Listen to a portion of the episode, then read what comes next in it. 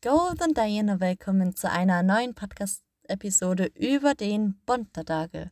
Der Bontertage war letzten Freitag am 22. Januar 2021 und warum man den Bontertage auch definitiv einfach Dschungelcamp in Island nennen könnte, erzähle ich euch gleich. Auch die Reaktion meiner Oma war mega lustig. Als ich mit ihr danach telefoniert habe, hat sie folgendes gesagt. Ja, Lea, das ist ja viel schlimmer als Dschungelcamp. Und ich so, ja, warum? Und sie meinte, ja, im Dschungelcamp, da werden die Tiere wenigstens frisch serviert. Aber das, was ihr dort gegessen habt, das ist ja altes Gelumpe. Ja. so sieht's aus. Ich erzähle euch dann später davon, was wir am Bontertage denn wirklich gegessen haben, weil das sind echt die verrücktesten Sachen. Also, das hat mich einfach nur geschockt. Aber zuerst möchte ich euch erstmal erklären, was Bontertage überhaupt ist und was es da für Traditionen gibt. Erstmal nur mal so eine ganz kleine Begriffserklärung, also zu Bontertage.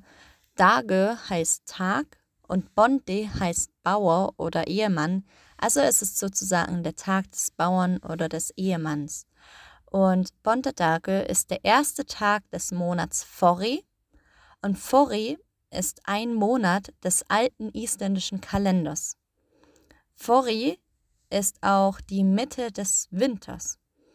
Und Bontertage wird wirklich jährlich in Island zelebriert ist kein Feiertag, also man hat nicht frei, man muss trotzdem arbeiten, aber es wird doch ja relativ groß zelebriert. Und bon Bontertage ist immer freitags. Somit beginnt auch Pfori, also der neue Mo Monat, immer an einem Freitag. Das ist so in diesen alten isländischen Kalender festgelegt. Und dieser Bontertage beziehungsweise der neue Monat ist immer in der 13. Woche des Winters, wann der beginnt. Das heißt zwischen dem 19. Januar und 25. Januar jährlich. Ja, jetzt nochmal, das war so eine kleine Erklärung, was ihr darüber so wissen solltet. Und jetzt mal so zu, ja, einer eigenartigen Tradition, die mit dem Bondertage daherkommt. Also, es wird erwartet, dass der Mann des Hauses den neuen Monat willkommen heißt. So war es zumindest in den alten Tagen. Und da wurde dann erwartet, dass der Mann vor die Tür gehen sollte, nur gekleidet in einem T-Shirt und in einen Hosenbein der Hose und das andere Hosenbein sollte er hinter sich herschleifen. So sollte er vor die Tür laufen und sobald der Mann draußen angekommen ist, soll er einmal ums Haus hüpfen, auf ein Bein als Willkommensgruß, um sozusagen diesen neuen Monat Fori willkommen zu heißen. Ja, okay, also einfach nur eine eigenartige Tradition, wie ich zumindest finde, aber es ist eben so, dass die Frauen sich danach um ihren Mann sorgen sollen. Also sie sollen eine Hilfe für den Mann sein und den Tag etwas einfacher gestalten, nachdem der Mann eben schon so große Sachen im Prinzip verbracht hat. Und sie sollen eben dann ihre Aufmerksamkeit an dem Tag voll auf den Mann richten und ja, so war es damals. Heutzutage ist es einfach so, dass die Frauen ja etwas Schönes für ihren Lebensgefährten machen. Zum Beispiel kochen sie das Lieblingsessen oder backen ne, einen Kuchen oder haben eine kleine Überraschung bereit oder keine Ahnung, wenn der Mann Bier trinkt, servieren ihn ein Bier vom Fernsehen oder was weiß ich. Also, ähm, und ich kann euch wirklich nur sagen, dadurch, dass ich eben auch sehr viel Isländern auf Instagram folge, war mein Instagram dann relativ voll bepackt mit Pärchenbildern von den Mädels und wie sie eben ihren Freund oder ihren Lebensgefährten oder auch Ehemann gepostet haben und dann einfach mit dem kleinen Wort Bondinman dazu, also was er heißt, mein Ehemann, mein Bauer, einfach so an diesen Tag angelehnt. Und ich habe das natürlich auch mitgemacht und habe dann auch ein Bild von meinem Freund und mir in die Story gepostet. Aber kommen wir jetzt nun mal zu den wichtigsten Teil des Bontertages, nämlich zu dem Vorablut.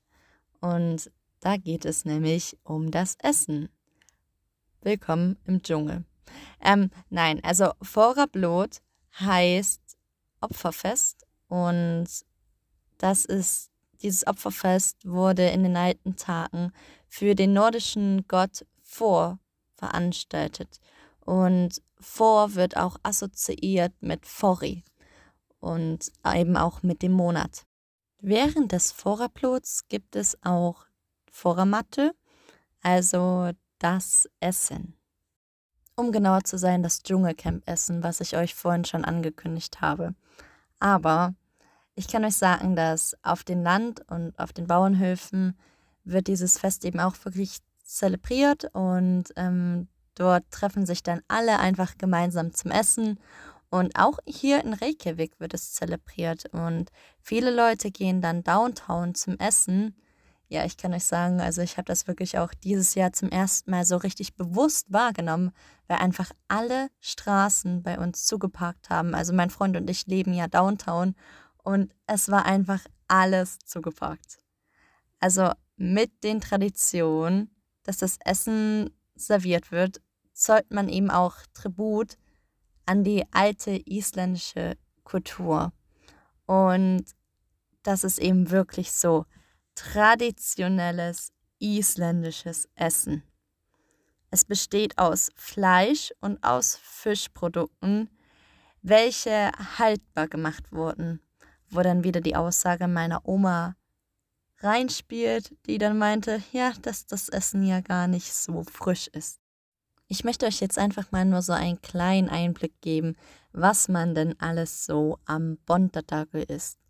Also fangen wir mal an mit Hongikjöt. Und Hongikjöt heißt hängendes Fleisch.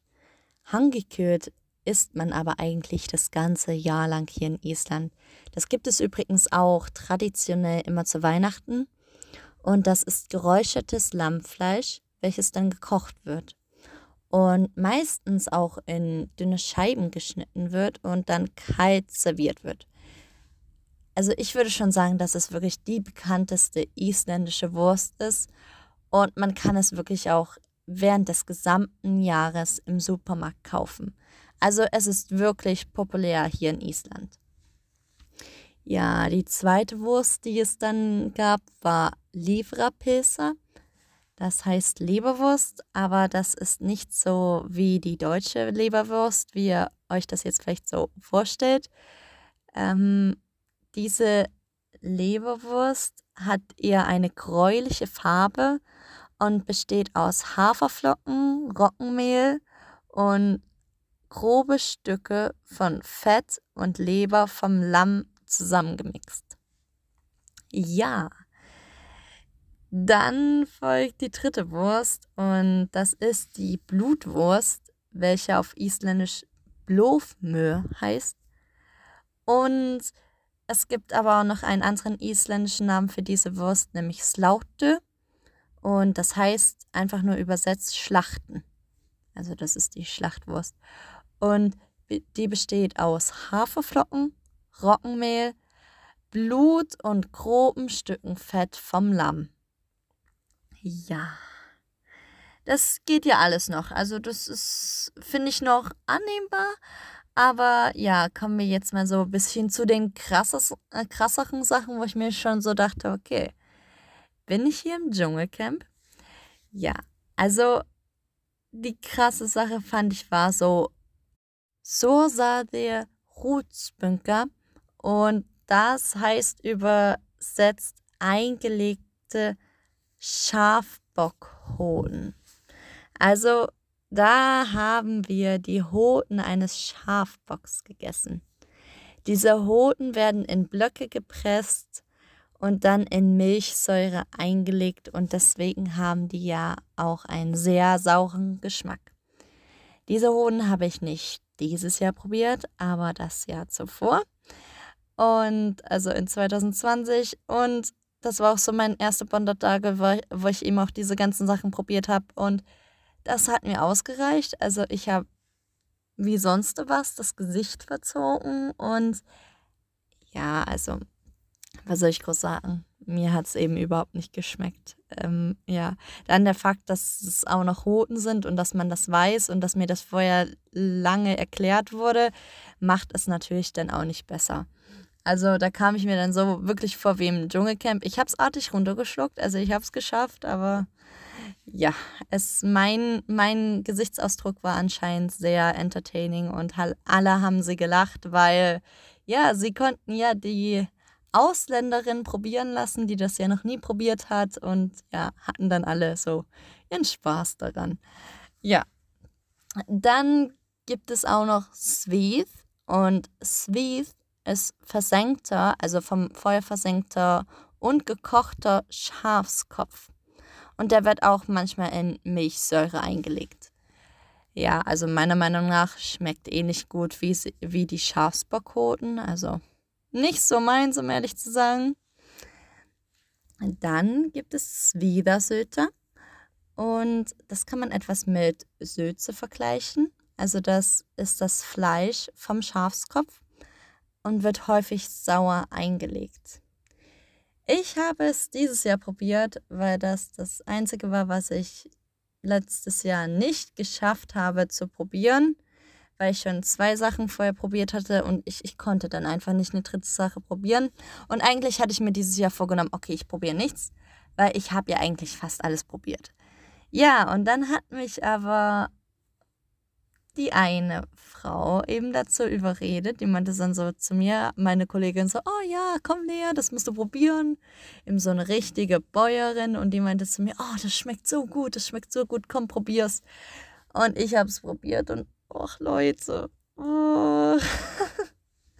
Eine andere Kollegin kam vorbei und hat mich nur ausgelacht, wie ich das Gesicht verzogen habe. Also ja, richtiges Dschungelcamp. Also wow es, es, es ist für mich sehr, sehr utopisch. Ja, aber wenn ihr schon dachtet, oh ja, so krass ist das jetzt gar nicht, dann gehen wir mal ein bisschen ins Krassere über und ja, beziehen uns auf dem Keiste Haukatl. Ja, Keiste Haukatl ist fermentierter Grönlandhai. Also erstmal, was ihr dazu müssen, wissen müsst. Das Fleisch ist sehr giftig vom Grönlandhai. Aber das Fleisch wird in den Booten vergraben für sechs bis acht Wochen. Also das liegt dort teilweise über zwei Monaten, Monate eingegraben im Boden. Und durch den Druck, welcher der Boden eben auf dieses Fleisch hat, werden die toxischen Substanzen aus dem Fleisch gepresst. Und dadurch wird er eben auch schon sogar teilweise fermentiert. Und danach wird eben das Fleisch ausgegraben und für mehrere Monate zum Trocknen aufgehangen. Deswegen dieser Grönlandschark, den wir dort essen, ja, hat einen sehr, sehr starken Geschmack. Und er riecht auch sehr, sehr streng, finde ich. Ich habe ihn nicht dieses Jahr probiert. Ich, ich hatte einfach keine Lust mehr drauf, weil ich ihn schon 2020 probiert habe. Und ja, also meine Erinnerung, ich fand vom Geschmack her war er am schlimmsten. Also ich fand die Schafshoden ging, dieser Lammkopf ging, aber dieser Hai war einfach wow. Und das habe ich auch den ganzen Tag noch geschmeckt, obwohl ich alle möglichen anderen Sachen gegessen habe. Aber den Geschmack habe ich einfach überhaupt nicht mehr ja, wegbekommen. Sehr lecker, kann ich euch nur empfehlen. Hey, es ist definitiv die Erfahrung wert, das alles mal auszuprobieren. Und es gehört auch einfach zur isländischen Tradition. Also ich finde, man sollte es schon probieren. Dann so das Candy der Isländer, also was die Isländer wirklich wie Chips essen, ist Haarfiske. Haarfiske heißt harter Fisch und das ist vom Winde getrockneter Fisch. Meistens ist das eben atlantischer Kabeljau oder Dorsch und manchmal auch Schellfisch. Und der wird hier in Island serviert meistens mit Butter. Und wirklich, die Isländer, wie ich gerade schon gesagt habe, die essen das wie Chips oder Süß Süßigkeiten. Ich habe übrigens noch niemanden hier in Island getroffen, der diesen Fisch nicht isst. Selbst ganz kleine junge Kinder, alle schmatzen die den weg und ich denke mir so, okay. Aber er ist wirklich sehr gesund, also weil es eben wirklich fast 100% Protein ist. Hab's probiert, nicht so meins, besonders weil es auch so getrocknet ist, bleibt es überall in den Zähnen hängen. Aber ja, als wir das zu essen hatten, alle gingen so vorbei und haben sich den Fisch noch so zusammengeklaubt. Und ja, für die Isländer ist es wie Chips. Für mich als Deutsche, naja, an manche Sachen hier in Island kann ich mich nicht so richtig dran gewöhnen. Aber ja. Was wir dann noch dazu gegessen haben, wie ihr jetzt gemerkt habt, war es eben echt viel Fleisch und Fisch und alle möglichen Sachen. Wir haben natürlich dann auch noch dazu Brot gegessen. Und dazu gab es eben Rufbröf. Und Rufbröf ist isländisches Roggenbrot. Also das wird in einem Topf oder in einem speziellen hölzernen Fass gebacken. Und das wird in der Erde vergraben in der Nähe von der heißen, einer heißen Quelle. Also so hat man es zumindest früher gemacht. Dann hat man dieses Brot auch nicht nur Rogbröf genannt, sondern auch Querabröf was im Prinzip ja Quellenbrot heißt. Und jetzt, normalerweise wird es jetzt eben im Backofen einfach in der Backform gebacken. Und besonders an diesen Rogbröt ist eben, dass das Brot keine Kruste hat, sehr, sehr dunkel ist wirklich einen sehr süßlichen Geschmack hat. Also ich esse es liebend gerne. Es ist wirklich so ein gutes Brot. Oh, ich liebe es. Und dann nochmal so richtig schön mit Fettbutter drauf geschmiert und die isländische Butter, die ist ja dann auch immer so schön gesalzen und dieses süßliche vom Brot mit der gesalzenen Butter im Kontrast. Ja, schmeckt sehr gut. Ich bin ein großer Fan von Rugbröf. Falls ihr in Island mal sein solltet oder die Möglichkeit habt, das zu probieren, probiert es definitiv. Ich esse es auch sehr gerne einfach privat zu Hause mit Fischgerichten. Da passt das einfach wirklich perfekt. Ein anderes Brot hier in Island ist, was eben wirklich unglaublich populär ist, ist Flatkaka. Und das heißt übersetzt flacher Kuchen. Und das ist eben im Prinzip ein rundes, flaches Roggenbrot.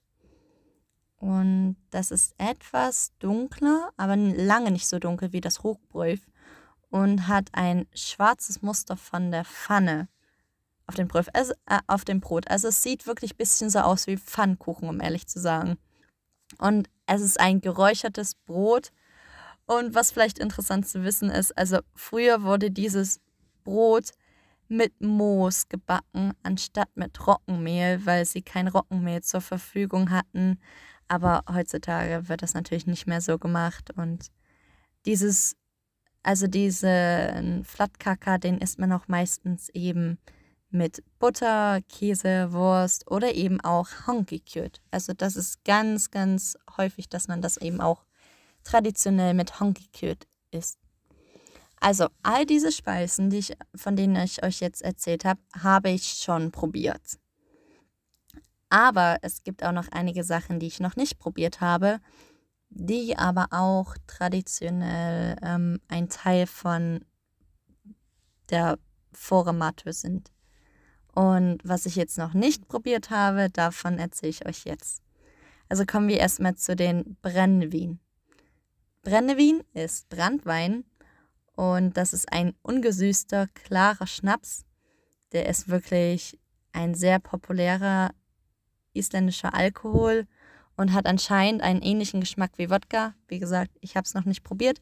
Das ist im Prinzip, im Prinzip so der Nachtisch, nachdem man eben dieses ganze Fleisch und das alles, ja, dieses Dschungelcamp-Essen, wie ich es so lieb jetzt nennen würde, gegessen hat, dann kippt man sich so richtig schön äh, ein, zwei, drei Shots brennende Wehen hinter.